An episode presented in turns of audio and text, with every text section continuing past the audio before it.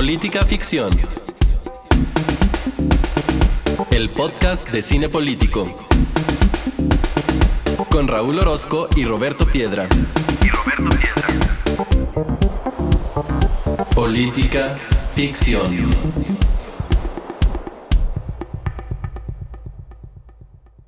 Bienvenidos sean todos a este episodio número 37 ya de Política Ficción, el podcast en el que cada semana vemos una película y la analizamos en términos políticos y sociales con nuestros invitados. Yo soy Raúl Orozco y me acompaña como cada semana Roberto Piedra. ¿Qué onda Roberto? ¿Cómo estás?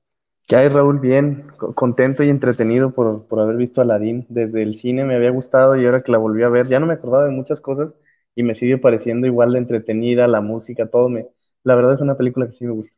A pesar de que siempre critican los, live action de Disney, este sí me gusta en particular.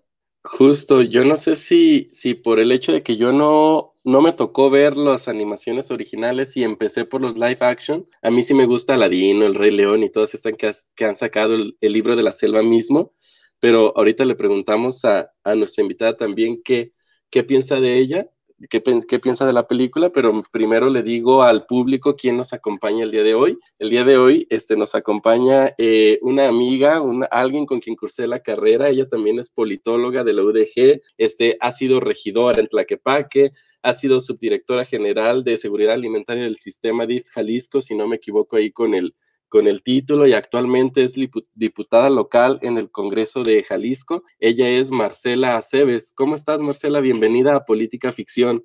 Hola, ¿qué tal Raúl, Roberto? Pues muchísimas gracias por la invitación. y lo bien lo comentábamos un ratito realmente nada más de vernos en redes y de verdad es padre coincidir y más hablando de una, de una película tan importante y hablando también temas de la niñez y también todo lo que se maneja. Yo también, igual que Roberto, eh, ya la había visto en el 2019, antes de la pandemia, este, de hecho, recuerdo que mi última película que vi en el cine fue la de 1917, antes de. Y luego. No manches, la mía también. Ah, y ya la he dicho en este programa, sí, esa es la última vez ah. que vi antes de la pandemia, exactamente. Yo también. Un 25 de enero, nunca se me va a olvidar, creo que fue la fecha. Ah, yo nada más que la fecha no me acuerdo, a lo mejor hasta coincidimos en el cine, pero de verdad fue la última película, me acuerdo que vi los Oscars y dije, no inventes, la de 1917 es la película que me falta ver y no imaginaba, cada lunes lo recordaba, este, saliendo de la chamba, en la noche, las funciones de la noche en el cine, me iba a pues me escapaba para poder ver todos los lunes de cine. Este, y la verdad, el Aladino también fue una de las películas. La volví a ver, nada más ahora pues por Disney. Y de verdad, pues es recordar una parte muy interesante. También, igual como Roberto, hay partes que no me acordaba totalmente de la película, en la parte del musical, pero de verdad es muy padre eh, pues ver nuevamente ese tipo de contenidos, ¿no? Yo no la vi en el cine, entonces fui el único de los tres que no tuvo esa experiencia. Y ayer que la estaba viendo, para este programa dije, ay, em, escenas muy particulares, por ejemplo, donde llega este Aladdin ya convertido en este príncipe Ali y con todo este musical y todos estos colores y todo este eh, ritmo que hay alrededor de la película, dije, ay, eso hubiera estado muy padre verlo en pantalla grande. Qué bueno que ustedes sí lo, lo apreciaron así. Oye, Marcela, ¿y qué te parece si antes de arrancarnos tanto Marcela como Roberto, pero voy a empezar por Marcela, pues les pregunto qué onda, qué les pareció específicamente eh, eh, la película, Marcela, sobre todo a ti que te, te pusimos en esta tarea de hay que ver a Ladino, ¿Cómo, ¿cómo, te fue? Ya decías que si te gustó, ¿qué te gusta de la película?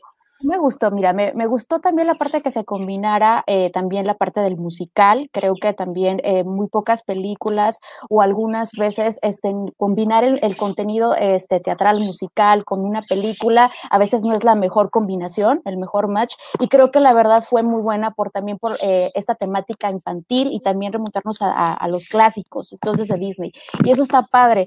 Yo recuerdo, este, me acuerdo de chica haber visto también Aladdin, creo que era una caricatura también, no me acuerdo si era en, Canal 7, no recuerdo muy bien, pero me remonta un poquito también a, esa, esa parte de Aladdin. De los contenidos, pues bueno, el tema cultural, el tema social, el tema clasista, el tema de género también, la situación también de la participación de las mujeres, pues lo vimos con la princesa Yasmín, este, que poco a poco se fue ganando la toma de decisiones, de hacer su voz, o sea, yo creo que fueron temas que si los niños, las niñas y nosotros los adultos también, eh, que nos gustó esta película, si lo vemos, también hay tiene, tiene tópicos, tiene temas muy interesantes que podemos analizar y que de verdad a lo mejor vemos nada más el contenido un poquito del musical y la historia de Aladino y Yasmín, pero si vamos un poquito más de trasfondo, el tema social, el tema inclusive geopolítico, hablando de el tema también de, esta situación de conquistas y también la situación de que las mujeres eh, principalmente pues eran, eh, se casaban para poder, eh, ahora sí,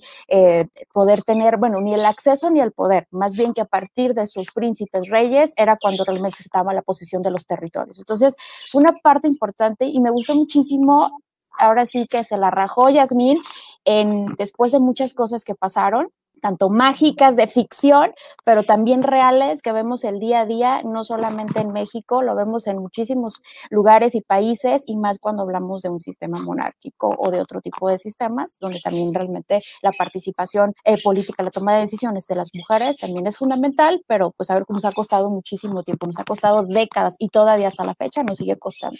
Sí, como bien dice Marcela Roberto, en esta película hay un montón de temas de los cuales ya entraremos este, en materia eh, en un momento más, pero ya hemos dicho, Marcela, tanto Roberto como yo, que Guy Ritchie es un director que, que nos gusta y creo que aquí, aunque es una película de Disney y algunos podrían decir, ah, ¿cómo se hizo este match con, con el director? Creo que al final tenemos un buen resultado. Roberto, un poco sobre eh, qué te gusta de, la, de, de esta versión de Aladino.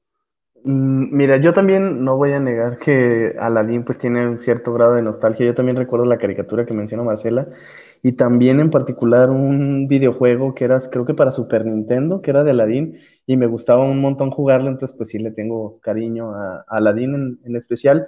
Lo que no recuerdo es si la caricatura tenía todos estos contenidos políticos sociales. Eh, de eso sí no me acuerdo y no tuve tiempo de ver la caricatura para ver si, si tenían ahí esa relación Ahora, este live action, pues sí, le, respeté el idioma original. Eh, me gustó la música, estaba acostumbrada hasta, hay fragmentos que me sé de la de caricatura, pero ahora escucharlos en inglés también me gustó. Te voy a, yo creo que te voy a robar el comentario diciendo que me gusta particularmente la de Speechless, que es esta canción que canta por partes eh, la princesa Yasmín. Eh, me gusta el, genio de Will Smith, me parece que Will Smith regresa a su faceta de, personaje disparatado, ocurrente, como era eh, en El Príncipe del Rap, por ejemplo, pero que se abandonó mucho tiempo en las películas serias o de Bad Boys, por ejemplo. Entonces, ese Will Smith, el disparatado, el ocurrente, el divertido, pues me gusta en particular. Y quizá lo que no me gusta tanto es el protagonista. Aladdin me parece gris, generalmente no, no crees que le, tengo mucho, mucho afecto a ese personaje, pero la película sí me gusta. Le puse 8, en IMDB o 7.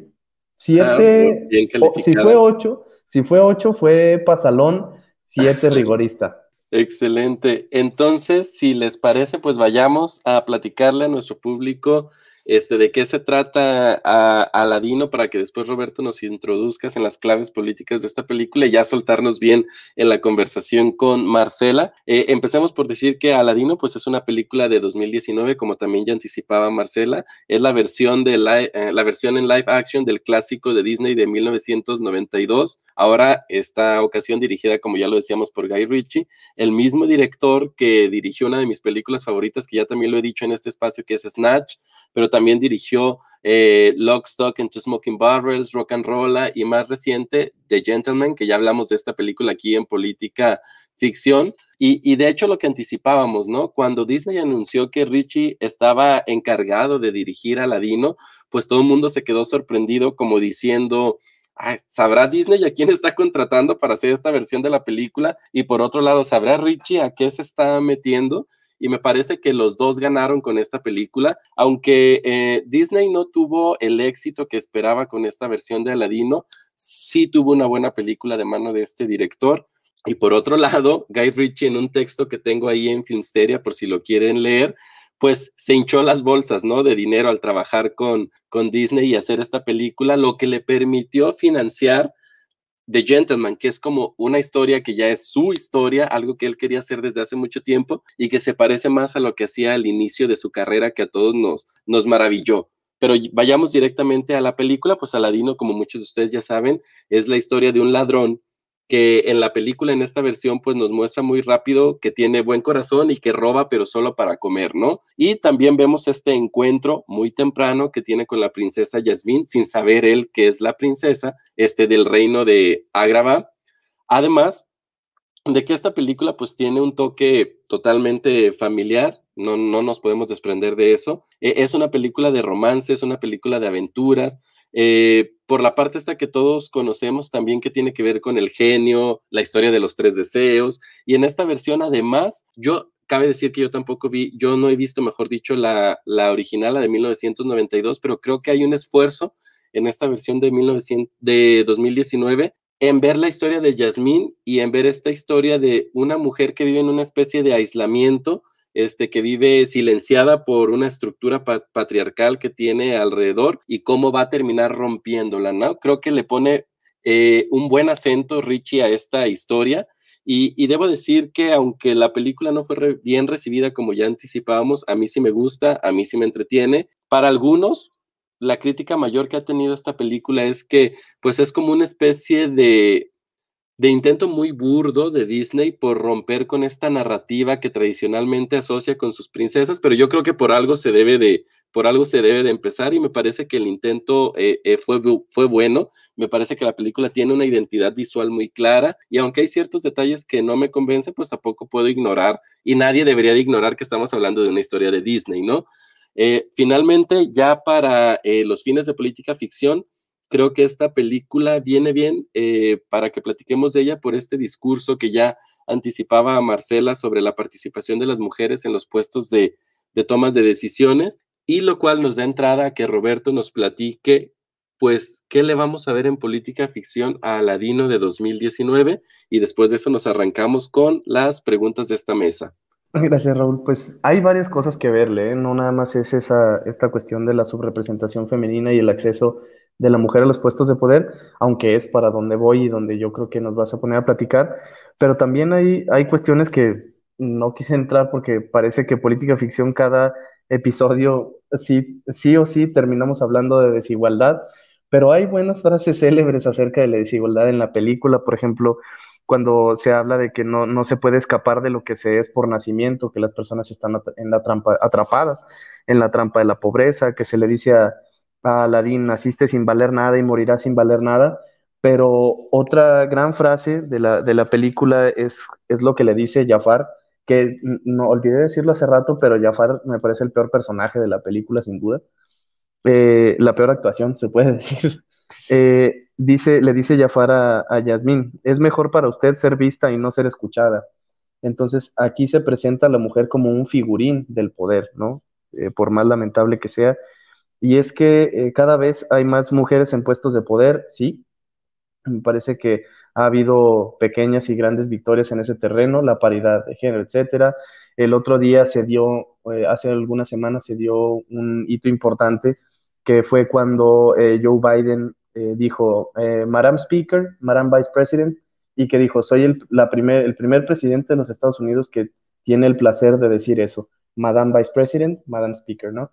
Todos estos, estos hitos que se han dado aquí en México, que eh, haya comisiones ya con mayoría de, mujeres, etcétera, pero la pregunta parecería ser, eh, cada vez hay más mujeres compuestos, de mujeres con poder, es lo que quizá no sabemos, porque la diferencia entre que haya mujeres en puestos de poder y que haya mujeres con poder, pues es que el acceso a cargos públicos hemos visto que no ha resuelto los problemas de la subrepresentación femenina real, de eh, los machismos, la subinfluencia de la mujer en la política. Entonces, esta batalla que es su batalla, en este punto yo creo que Raúl y yo, no porque nos queramos desmarcar del tema, pero sí reconocemos que eh, pues es una lucha de ellas, por ellas, para ellas.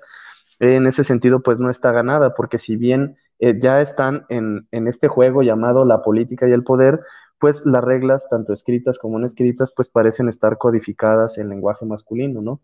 Entonces, me parece que ese es, ese es el asunto y, no sé, Raúl, si, ya quisieras ponernos a, hablar más de ello. Sí, este, yo creo que ya con esto sentamos este, el precedente para iniciar con nuestra primera pregunta, Roberto, Marcela.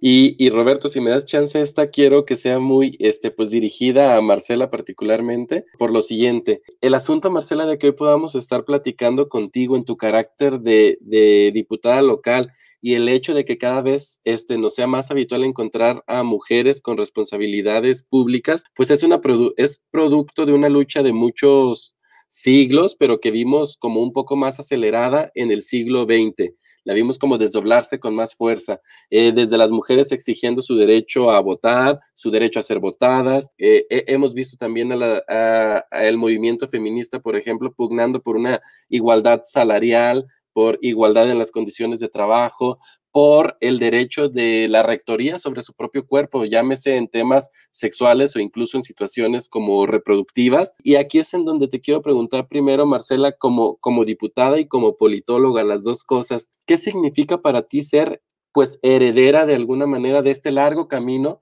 que otras mujeres se fueron abriendo ya en el mundo y en México para que hoy normalicemos el hecho de que el asunto de las mujeres este, en espacios públicos pues sea algo, algo normal, al menos en nuestros contextos, porque sabemos que todavía hay espacios en donde esa lucha no está ganada. Este, ¿Qué significa para ti ser heredera de ello? Bueno, primero es una gran, eh, es continuar una lucha, es un orgullo y coincido con Roberto en el tema del acceso. Eh, todavía seguimos peleando por el acceso a los espacios públicos. Eh, digo lamentable en la cuestión de que a veces la normatividad te tienes que regir para poder reservar los espacios para las mujeres cuando no debería de ser así.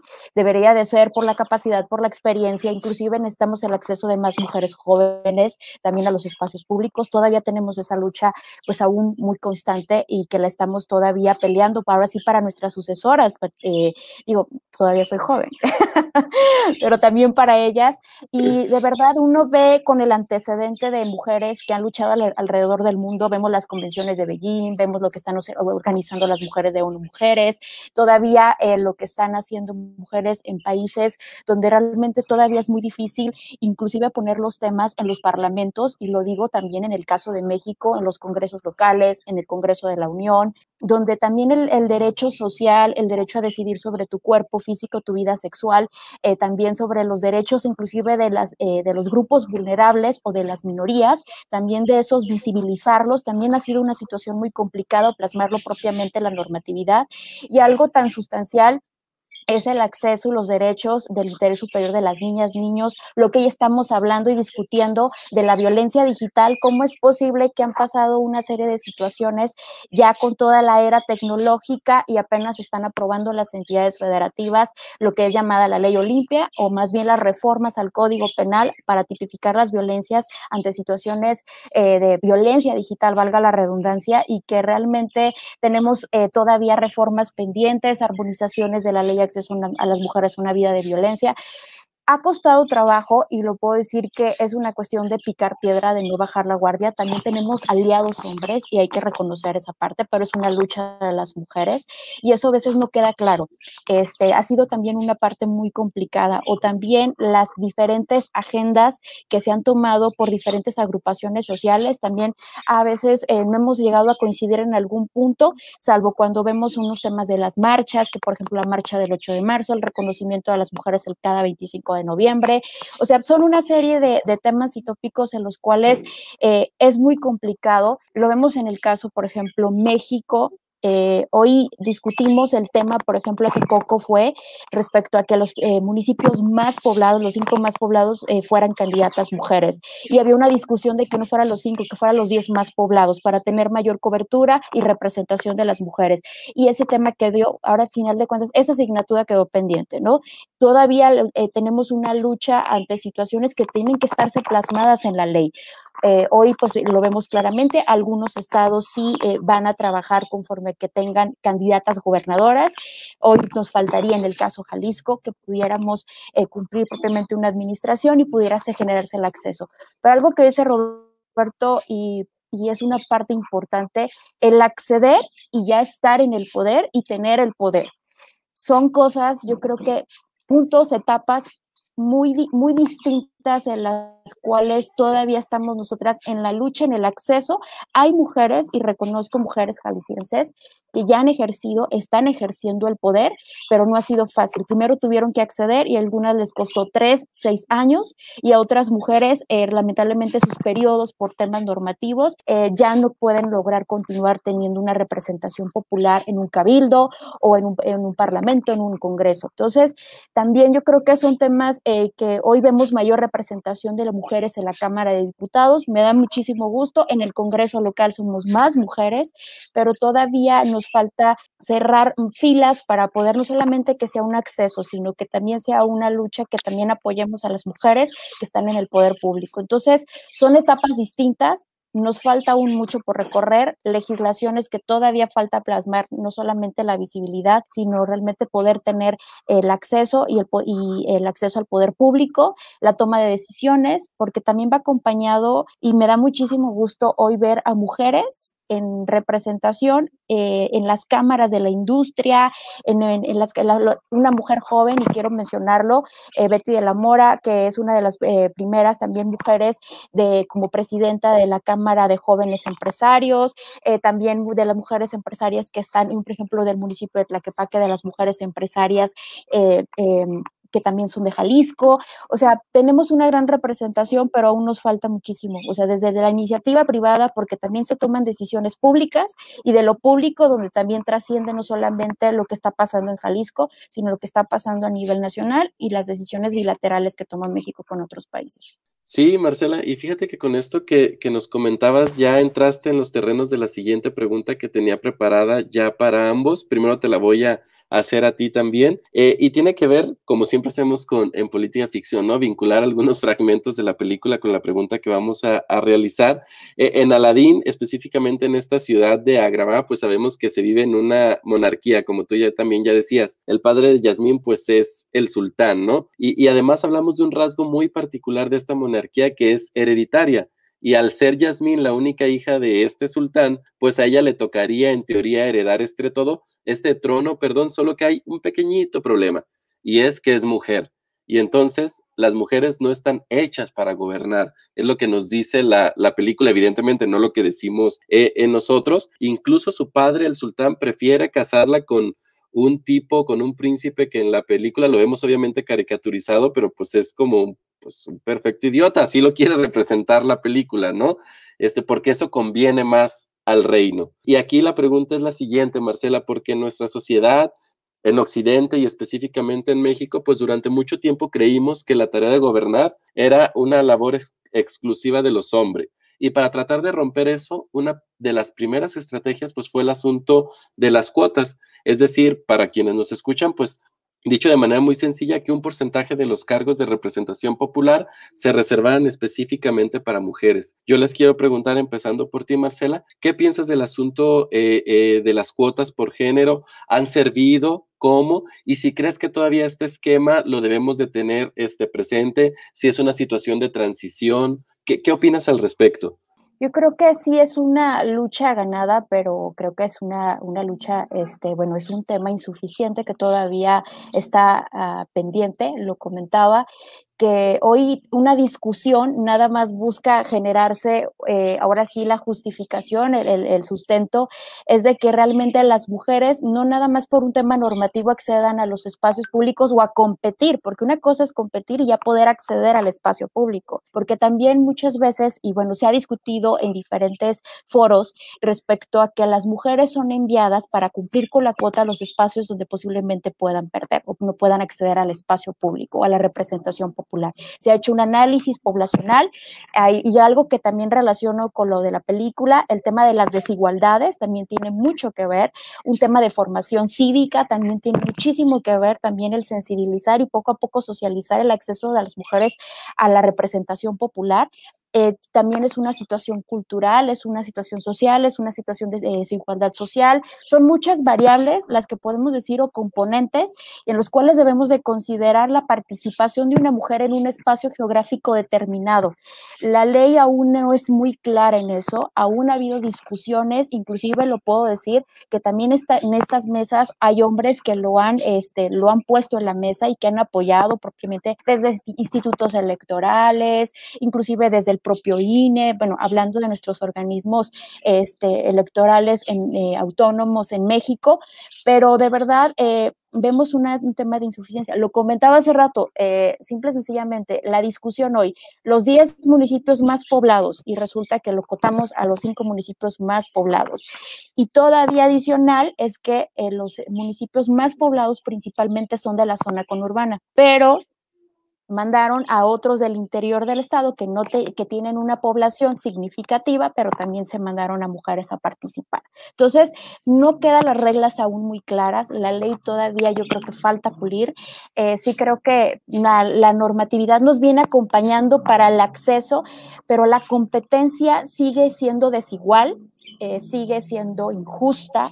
Aún hay, eh, mucho que hacer. Este, necesitamos, para ver si de todo, la visión ahora sí muy hasta tecnócrata de que realmente los este, institutos, organismos autónomos sean justos e imparciales también en un tema también y tan importante de la reforma y las propuestas que se tengan que hacer en la normatividad para el acceso a los espacios públicos. Entonces, nos queda mucho eh, pendiente porque lo vemos, tenemos una gran representación de mujeres en la cámara alta, en la cámara baja, y lamentablemente vemos que hay reformas que no caminan y hay mujeres también y hombres que levantan la mano por pareciera que no el acceso a las mujeres desde un tema tan importante que es el, legislativo. Entonces, aún hay brechas de desigualdad, de participación política y este, yo creo que se deberían de, son criterios distintos también son criterios muy distintos los que se tienen eh, desde, desde las cámaras, que se tienen desde los organismos autónomos. Vamos bien, pero sí creo que aún falta, este, y hay asignaturas pendientes para el acceso, una competencia justa también, porque muchas mujeres hemos pasado guerra sucia en nuestras campañas electorales y muy violenta. Y también yo creo que es una parte importante, no es que sea un, no, no es que seamos, ahora sí, em, tengamos más apoyo a las mujeres, sino que a partir de nuestras condiciones sociales y de género, realmente recibamos el respaldo que deba ser, no más ni menos, el que deba de ser, tanto de las instituciones, tanto la social, porque realmente vivimos aún hasta inclusive en la calle, en la competencia y en el acceso vivimos todavía una desigualdad. Ya, ya menciona Roberto, eh, Marcela, este asunto del piso parejo. Te rebotamos a ti la pregunta, ¿qué onda con, con las cuotas de género?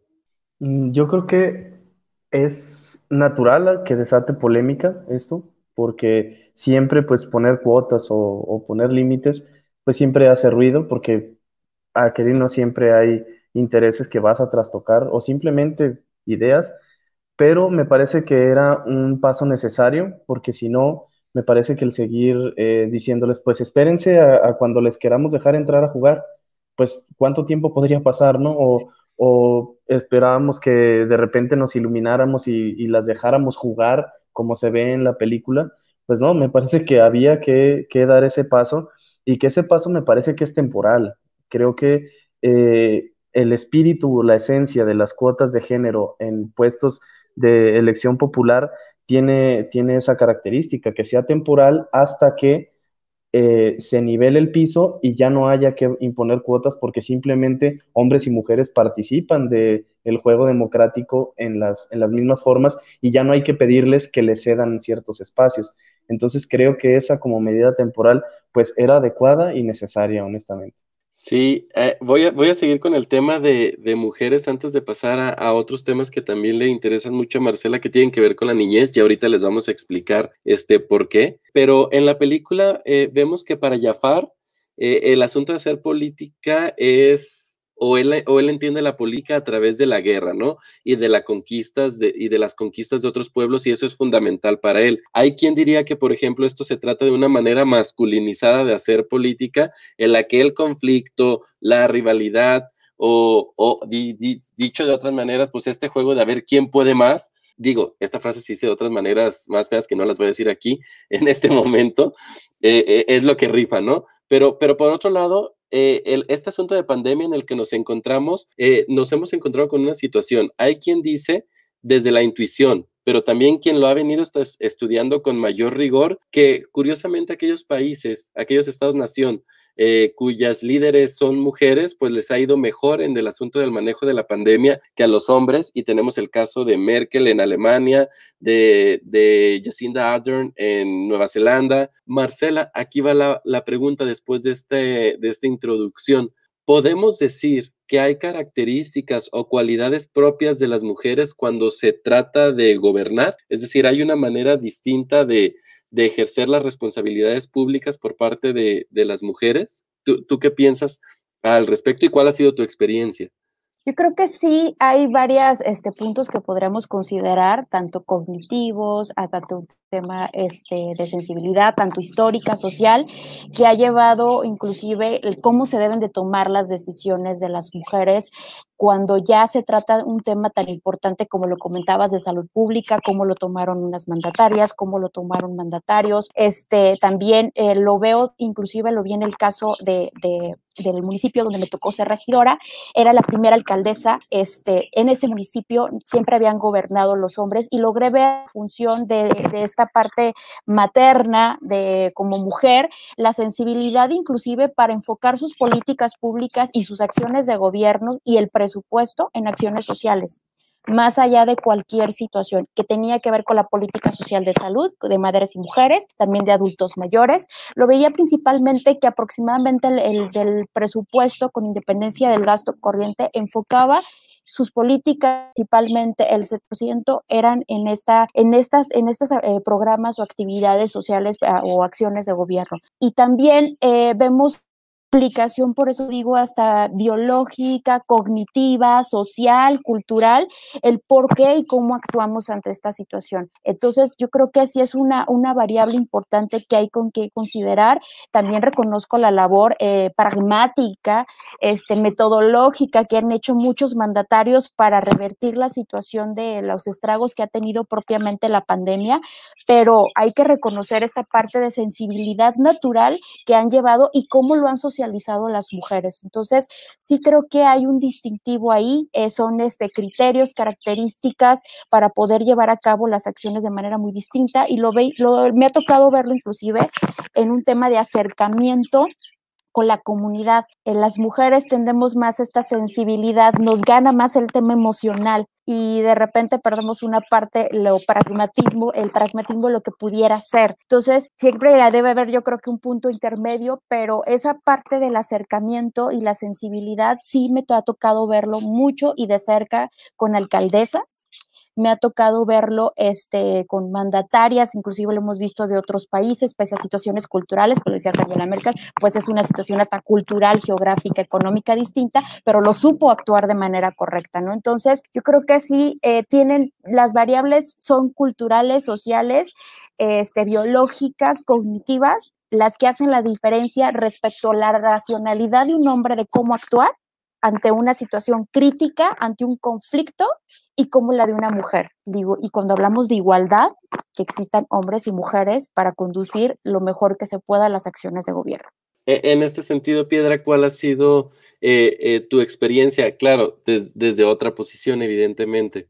Sí, no, desde otra posición yo creo que si se tiene el mínimo de sensibilidad y no, no por hacérmelas de gran observador social, pero si se tiene el mínimo ojo y oído, pues uno se da cuenta que el mundo del poder y sobre todo los pasillos de los edificios gubernamentales donde se lleva a cabo la cosa pública, pues son masculinos, ¿no?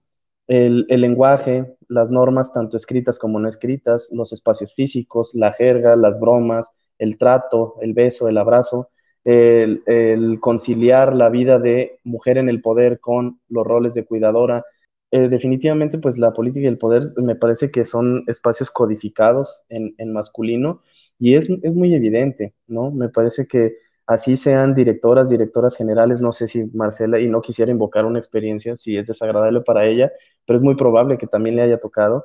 que aun cuando ocupan puestos de primer nivel, pues eh, cualquier hombre que trabaje cerca de ahí, pues eh, puede hacerle bromas de mal gusto, puede hacerle pasar un mal rato, eh, pues el agarrar la cintura mientras le dan el beso, ya saben, ¿no? Ese tipo de, cosas pues desagradables que ellas enfrentan.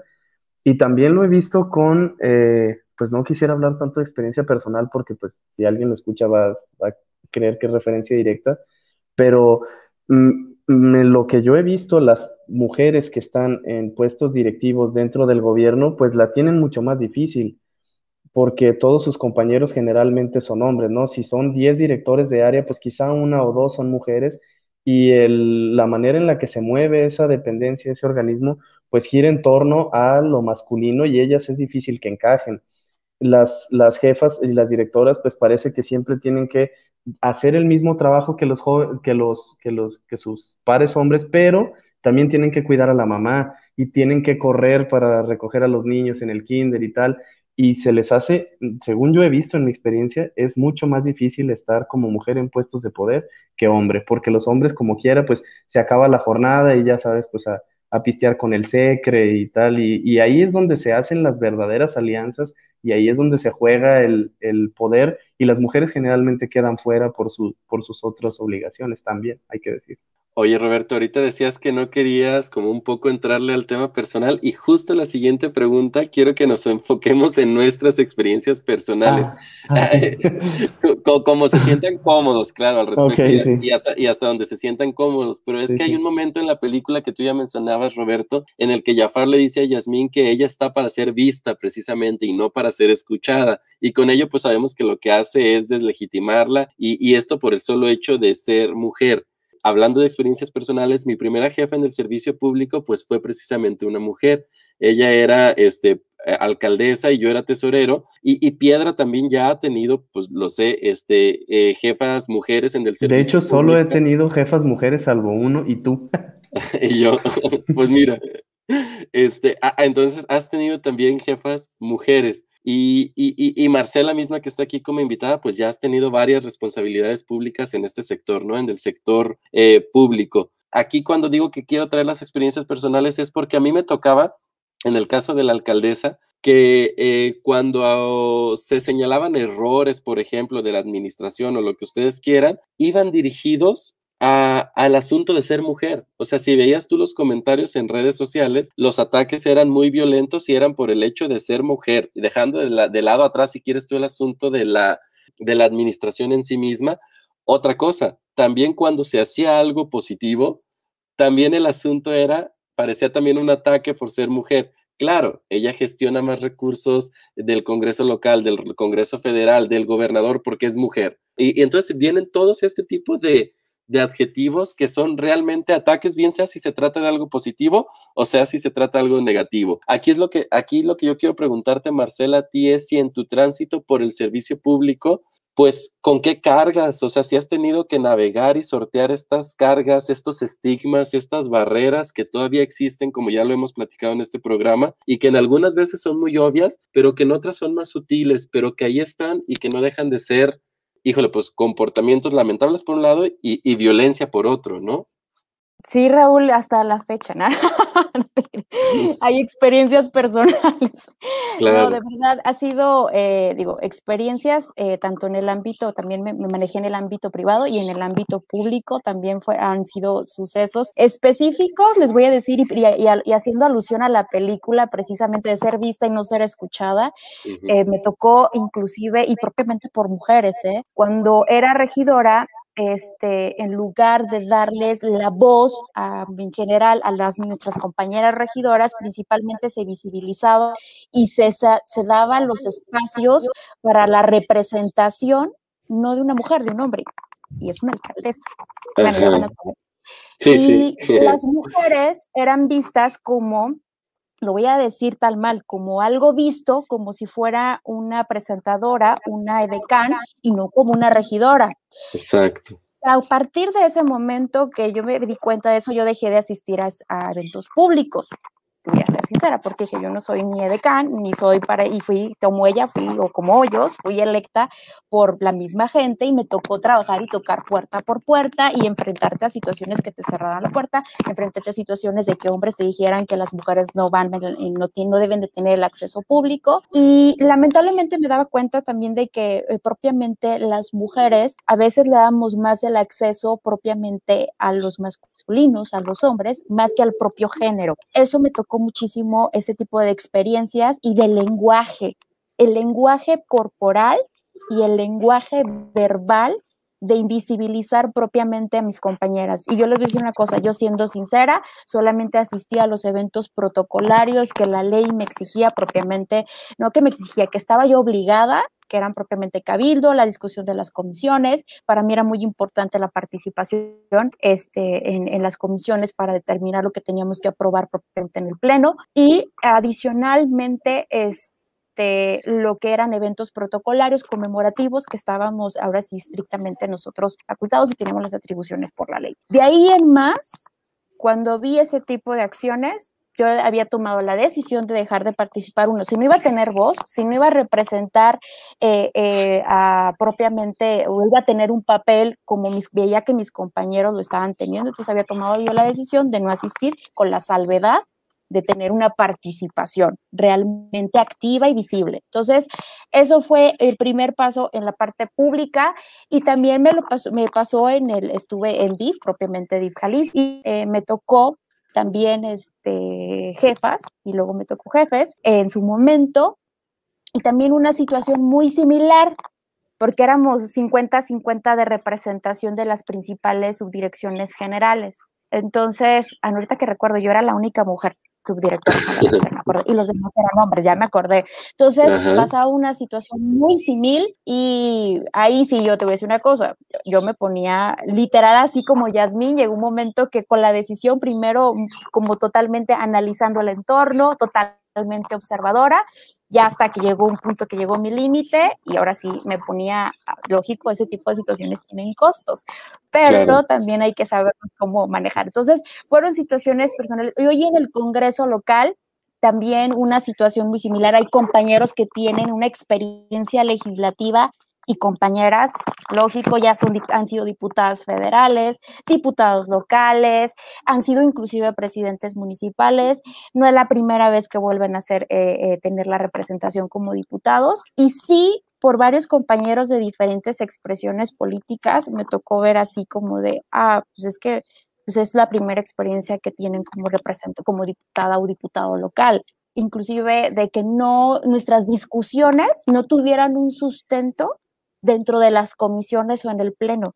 Entonces, nos trataron de invisibilizar a varios que habíamos accedido por primera vez como diputados locales o diputadas locales por la gran experiencia. Y puedo decir que muchos hombres, compañeros, diputados, por la experiencia y la expertise propiamente en toda la legislatura y en legislaturas pasadas y en representación en la Cámara, en la Cámara Baja, en la Cámara de Diputados, eh, trataron de invisibilizar eh, temas que teníamos nosotros que pronunciar de. Y hace poco, de hecho, me tocó hacer uso de la voz en el Pleno, eh, precisamente por lo que respecto al cambio de la mesa directiva, y llegó un momento que me llamó la atención la expresión tanto de mi género como del género de, nuestros compañeros diputados.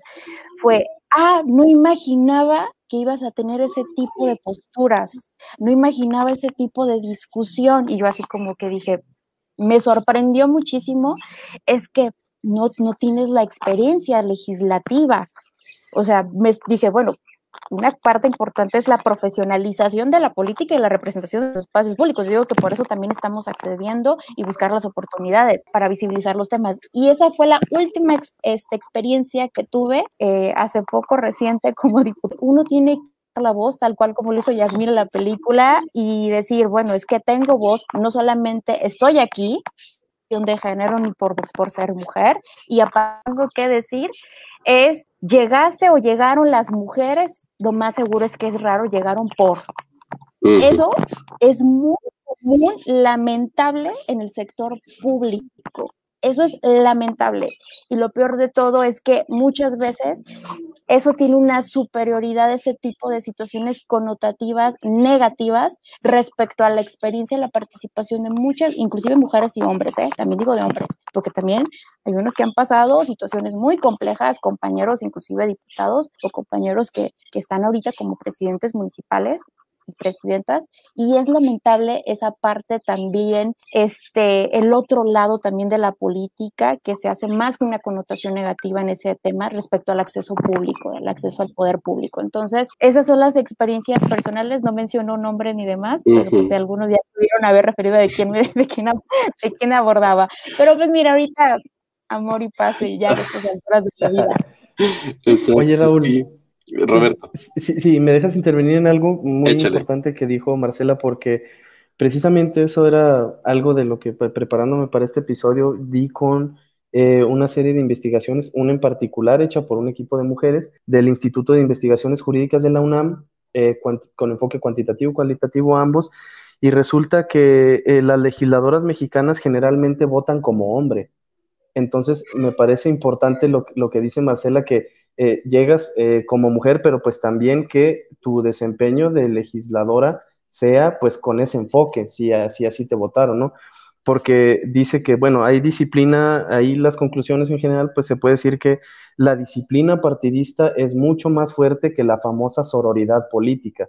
Entonces, así es como las mujeres eh, suelen también llegar a sentirse subrepresentadas o incluso, lo voy a entrecomillar, traicionadas por la mujer que eligieron como, como su legisladora, ¿no? Y le, le reprochan, oye, pero pues se supone que tú traías esta agenda y pues dónde quedó el pañuelo morado y el pañuelo verde y las libertades y el hashtag y la marcha y ahí estábamos tú y yo, entonces llegaste a la Cámara y, y, pues votaste en contra de todo eso que me dijiste, entonces esa es la importancia, me parece, de lo que dice Marcela, de que respaldes pues tu trabajo legislativo con la agenda que se puede decir que te llevó ahí y con ese concepto básico de sororidad política, a final de cuentas. Sí, oye Marcela, antes de entonces brincar a la siguiente pregunta que tiene que ver con el tema precisamente de los niños y las niñas, creo que eh, Roberto metió ahí un asunto interesante y no sé si quieras opinar este, al respecto. Mira, lo vemos claramente en las actas de votación de temas trascendentales en México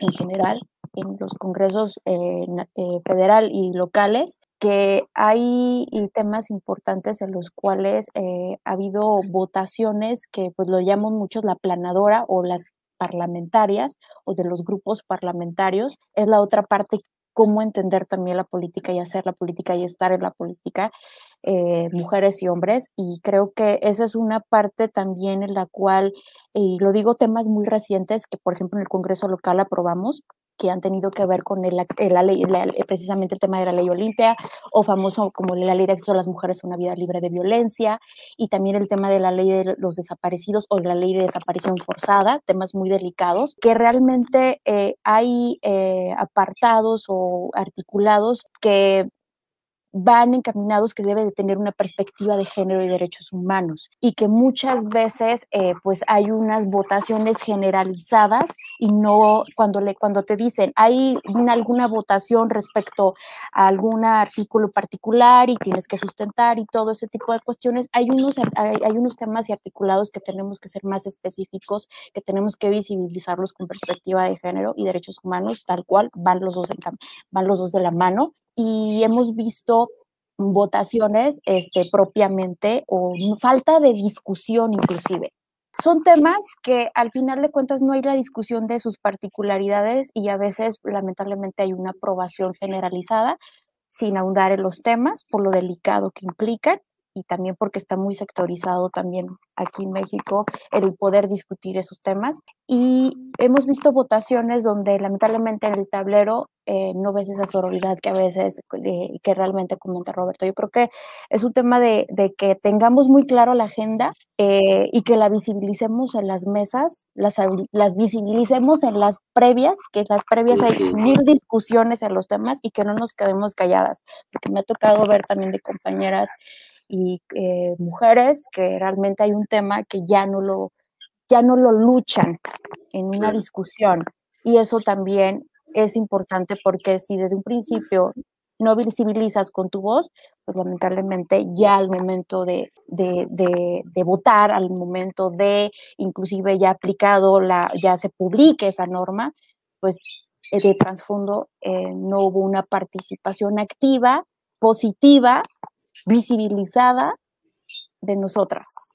oye, Marcela, fíjate que ya para entrando al cierre de nuestro programa, como dice Roberto, estamos entrando a los fatídicos 50 minutos de, de podcast. Eh, quiero decirte, decirle también al público, que yo te he visto a lo largo de tu carrera pues preocupada por muchos temas, pero específicamente uno de esos temas es el de los niños y las niñas y sus derechos. Desde la licenciatura, eh, allá cuando comíamos quesadillas con Don Tifo, desde la licenciatura que estudiabas pueblos indígenas, en tu labor como regidora, desde que llegaste al DIF y sobre todo ahora en la Diputación, pues he visto un interés y un esfuerzo muy importante de tu parte por avanzar en el asunto de la defensa de los, de los derechos de los niños y las niñas. Aquí te quiero preguntar, este, dado que como hemos visto, digo, para hilarlo con la película que en Aladino, pues sabemos que es un, e, e, es un joven que quedó huérfano desde niño, ¿no? Este, perdió a su padre, a su madre, como lo dice la, la película, y pues nunca tuvo como este eh, apoyo de un Estado que en este Estado era un Estado, que en este caso era un Estado monárquico, perdón. Aquí yo quisiera preguntarte cómo encuentras en Jalisco particularmente el tema de los niños y las niñas, este, sus carencias y cómo has estado trabajando eh, en ello a lo largo de esta carrera, que aunque eres joven, pues ya llevas un largo recorrido en el servicio público.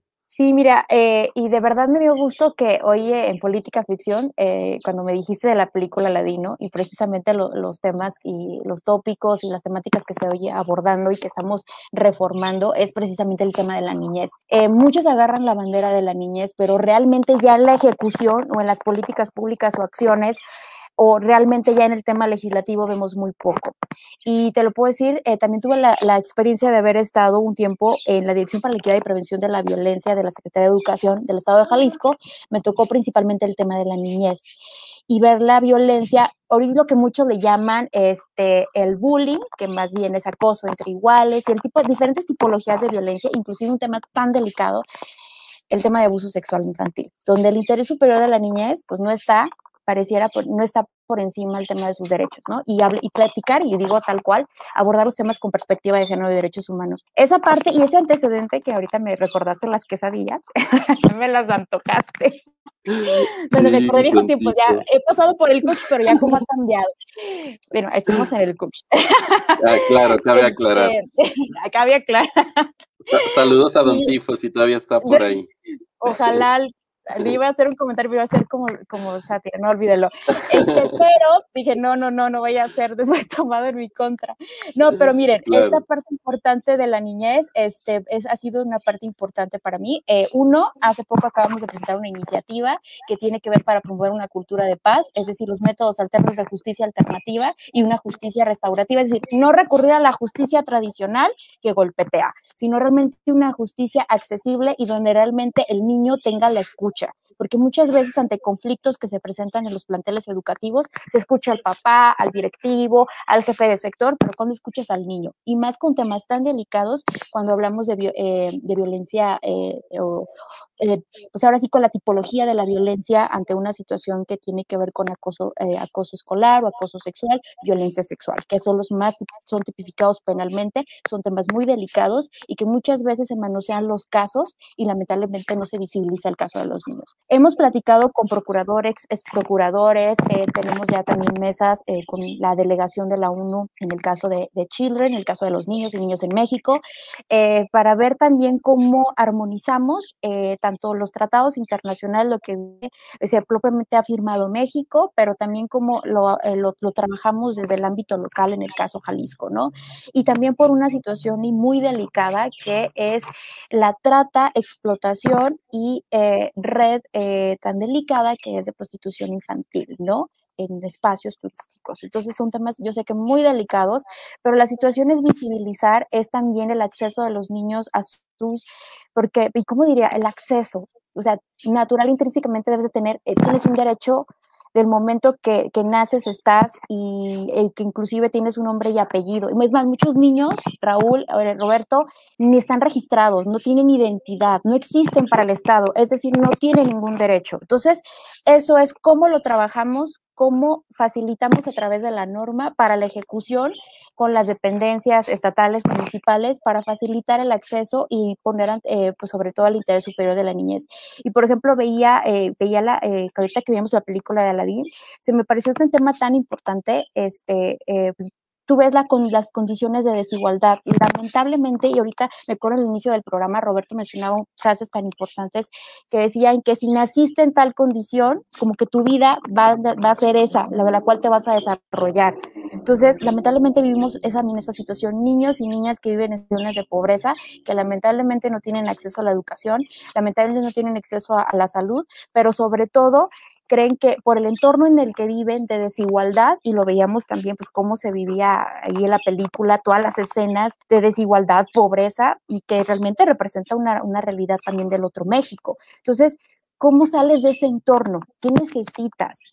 Y la cuestión es que los niños y las niñas tengan el acceso a y no se invisibilice ni su voz y que tengan el acceso realmente a estos derechos sociales. Y que si tenemos que empezar con ley, tenemos que empezar con ley. Y que la parte que tendrá que hacer el Ejecutivo es generar políticas públicas y acciones. Entonces, y un tema adicional que queremos poner mucho y que estoy promoviendo es el tema de cultura de paz. Es decir, que los niños sean los promotores y sean la voz y que ante situaciones de conflictos sociales, que inclusive vean con sus papás, que vean en sus escuelas, esos niños tengan voz y esos niños utilicen los métodos alternos, es decir, utilicen las herramientas para promover la paz e inhibir la violencia que se vive en cualquier entorno social. Entonces, es decir, que los niños y las niñas sean actores, sean actores activos, no actores pasivos. Al final de cuentas, miren, nosotros estamos echados a perder ya. Perdón que lo diga. Como dicen, hay una frase que dice, el chango viejo no una aroma nueva. Y quizás sea cierto, pero los ciudadanos del mañana son ellos. Entonces yo creo que hay mucho eh, normativamente que tenemos que hacer, armonizar con tratados internacionales, con la, inclusive con la ley general de las, de las niñas, niños eh, eh, y adolescentes. O sea, hay muchas cosas que aún tenemos que, hacer, visibilizar y generar acciones y políticas públicas. A eso le me queda claro que le corresponde al Ejecutivo y a los 100 el interés superior de la niñez. Entonces, esa es la agenda que ahorita tenemos. Esperemos que nos alcance y pues estamos echándole ganas en eso. Perfecto, Marcela, sí, de hecho si ustedes siguen a Marcela en sus redes sociales, pues la van a ver muy activa en, en estos temas y la verdad es que está este, todo el tiempo eh, proponiendo nuevas cosas como las que ya señala aquí, un trabajo muy activo el que está haciendo actualmente este, en su encargo como diputada local, pero antes en sus pasadas eh, responsabilidades. Roberto, el tiempo se nos acabó y si tú estás de acuerdo, yo te voy a pedir que este, nos cuentes antes de despedir a Marcela qué es lo que vamos a ver la siguiente semana y quién nos va a acompañar y dónde lo podemos ver. La semana que entra vamos a ver El Agente Topo. Es eh, un documental que estuvo recién nominado a, los premios de la Academia. Está disponible en Netflix.